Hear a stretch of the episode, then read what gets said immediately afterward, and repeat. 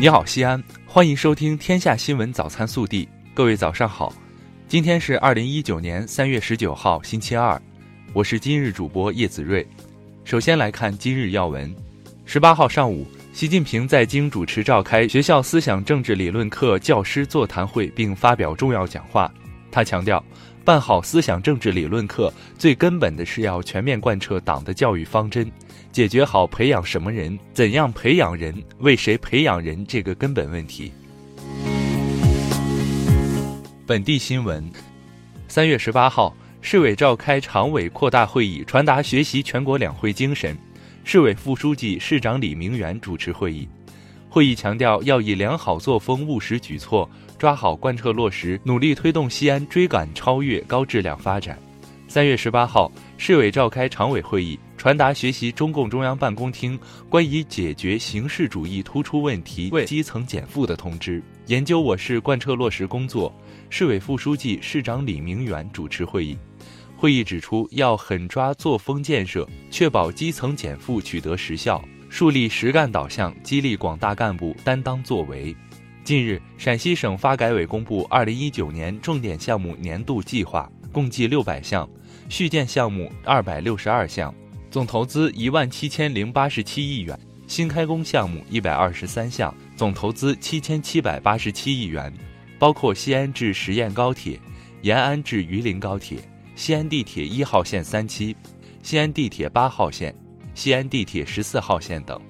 备受关注的二零一九年丝绸之路国际旅游展览会。将于三月二十九号至三十一号在西安曲江国际会展中心举行。今年将是我省文旅融合的首次大型展会，展现陕西文旅融合新形象，共享文旅融合发展成果。三月十八号，省市区迎接海军烈士任永涛回家活动在鄠邑区隆重举行。当天，陕西省西安市鄠邑区沿街悬挂悼念横幅，当地万余群众含泪迎接烈士任永涛回归故里。三月十二号，海军航空兵一架战机飞行训练时失事，两名飞行员不幸牺牲。出现险情后，飞行员为跳伞逃生，选择操纵飞机迫降，避免人群密集区出现较大伤亡。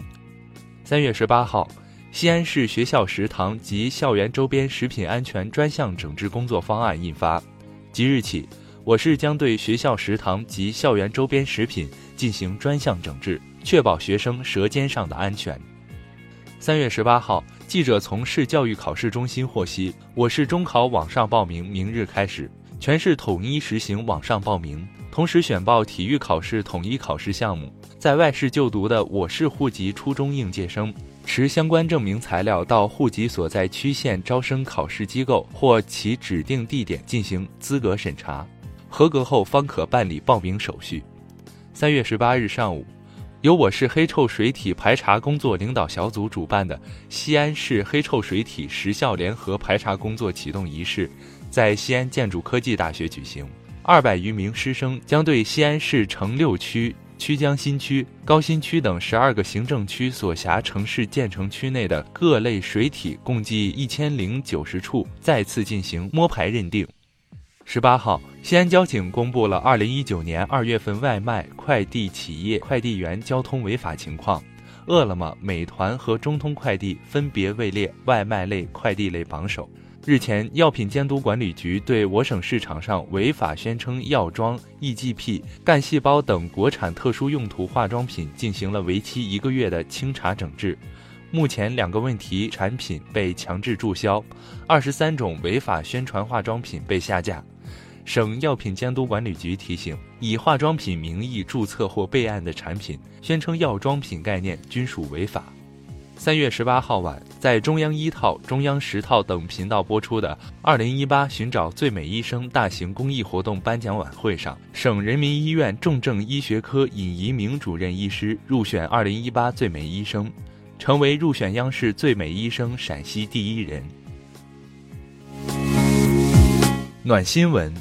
三月十七号上午九时，六十三岁的斜口街道农民房养正，在临潼大菜市做生意，突发疾病晕倒在地。临潼开发区博仁医院内科系统病区护士长徐娜看到房大爷倒地，立刻上前查看情况，并展开施救，为老人赢得抢救时间。十八号，记者获悉，经抢救，六十三岁的房先生已经转危为安。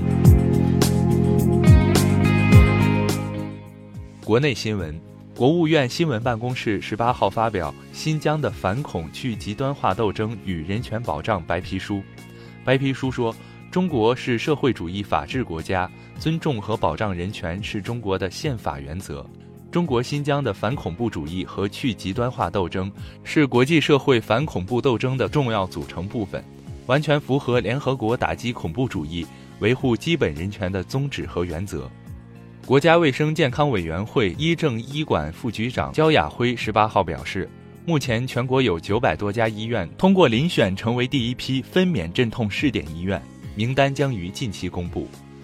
农业农村部近日就加强屠宰环节非抽猪瘟检测工作下发通知，通知要求在五月一日前，各地组织对生猪屠宰企业进行全面清理。对未取得排污许可证、不符合动物防疫要求的企业，一律立即停产整改。七月一号前整改不达标的，坚决依法取消定点屠宰资格。十八号，央行发布《人民币图样使用管理办法》修订稿，向社会公开征求意见。新办法首次提出，禁止在祭祀用品、生活易耗品、票券等物品上使用人民币图样。此次还增加了使用人民币图样应单面使用，不使公众误以为人民币等要求。央行十八号发布二零一八年支付体系运行总情况，截至二零一八年末，全国银行卡在用发卡数量七十五点九七亿张，其中信用卡和借贷合一卡。在用发卡数量共计六点八六亿张，全国人均持有银行卡五点四六张，且平均每两个人持有一张信用卡和借贷合一卡。国家广电总局十八号发出通知，一些电视台播出的椰树牌椰汁和力补金秋胶囊、强身牌四子甜精胶囊部分版本广告，违反了广告法、广播电视管理条例、广播电视广告播出管理办法等规定。自即日起，各级广播电视播出机构立即停止播出相关版本的广告。日前，经内蒙古自治区党委批准，内蒙古自治区纪委监委对包头市政府原党组成员、副市长陆志严重违纪违法问题进行了立案审查调查，决定给予陆志开除党籍、开除公职处分。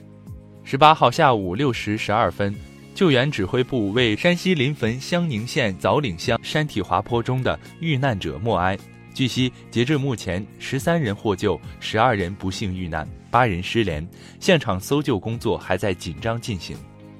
据内蒙古自治区西乌珠穆沁旗人民检察院，该院日前依法以涉嫌重大责任事故罪。对西林郭盟二二三重大事故十一名犯罪嫌疑人批准逮捕，目前案件正在进一步办理中。二月二十三号，西林郭勒盟西乌珠穆沁旗银曼矿业公司通勤车通往井下运送工人，车辆失控撞上辅助斜坡巷道，致二十二死二十八伤。十八号，微信安全中心公众号发布了关于打击微信个人非法信贷类行为的公告。公告指出。二零一九年截至目前，微信安全团队共计对两千五百多个非法放贷款账号进行了阶梯式处理，并对一千多个非法放贷款群进行了封停处理。